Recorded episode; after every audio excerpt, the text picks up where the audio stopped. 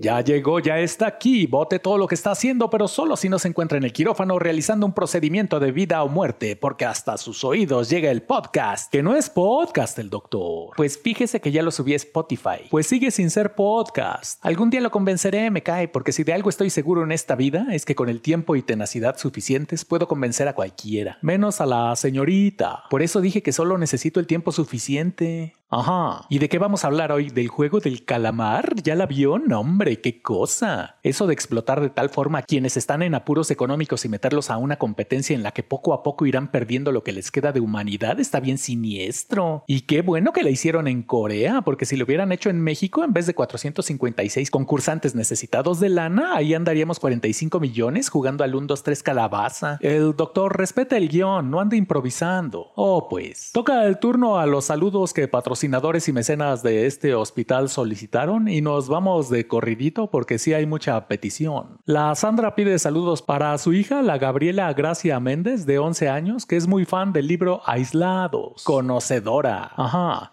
Felicidades a la Fa Mosqueira por el éxito en su carrera de parte de su marido el Alejandro. Felicidades a el Israel Rodríguez de parte de su mamá Gabriela por iniciar la carrera de medicina y a quien el doctor dedicará unas palabras de aliento. Este. Uy, la vas a pasar bomba. Chiarros.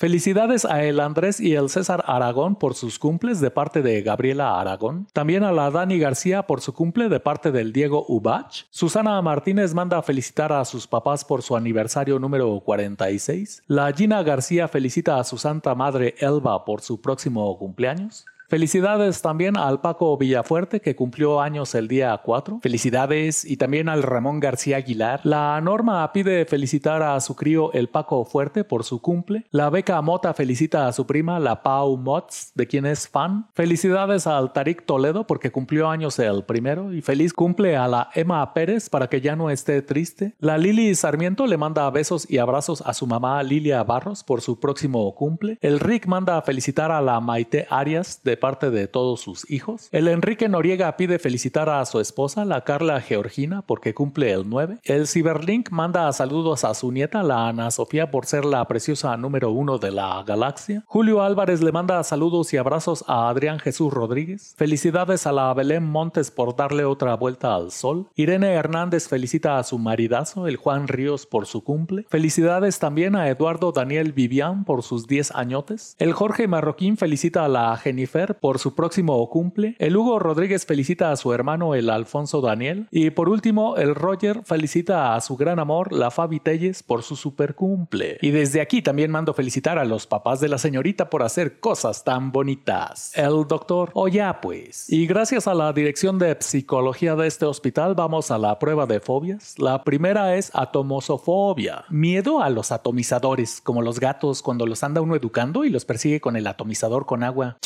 Sáquese cochino. No, el doctor. La atomosofobia es el miedo a las explosiones nucleares. No, pues esa fobia seguro es de las más comunes, ¿no? La siguiente es bacilofobia, miedo al vacilón que rico vacilón, no confundir con la chachafobia, que es miedo al chachachá que rico chachachá. Bacilofobia es el miedo a los microbios. Ah, y la última es eisoptrofobia, miedo a las fábulas de Esopo. No, el doctor, la eisoptrofobia es el miedo a los espejos. Casi. Y en noticias del hospital, esta semana nacieron 17 bebés, 9 son bebés y 8 son bebés. Felicidades a sus papés. Un paciente se presentó el martes a devolver el termómetro rectal que alguien dejó olvidado. Ya no lo pague, Ceballos. Oh. Y el área de nutrición reporta que seis de sus pacientes subieron dramáticamente de peso, pues presas del pánico ante un posible retiro del mercado se atascaron de sopas maruchan. Y al final esas ni las quitaron. Y en nuestra sección de libros toca el turno a Se Regalan Dudas de la Leti Sahagún y de la Ashley Frangier, creadoras del podcast del mismo nombre. En esta edición plantean una veintena de dudas y nos comparten sus reflexiones, las de su audiencia y de los autores que admiran sobre temas como el amor, la sexualidad, las relaciones y otros más. Oigan, Nicasio, si ellas hicieron un libro de su podcast, ¿cree que luego podamos hacer uno sobre el nuestro? Que no es podcast el doctor. Ya caerá, ya caerá. Y para finalizar, la frase de la semana, y esta es del Ernesto Hemingway nos dice, se necesitan dos años para aprender a hablar y 60 para aprender a callar. ¿Ningún comentario el doctor? No, nada más estaba demostrando que yo aprendí a callar en menos años que el autor de esa frase. En tu cara, Hemingway. Y con ese derroche de talento llegamos al final de esta emisión. Se despide de ustedes Nicasio y el doctor, servidor y amigo, quien como siempre les dice, no se enfermen. ¿Ya nunca va a cambiar su frase babosa el doctor? No, hombre, ¿cómo cree? Hasta playeras voy a mandar a hacer.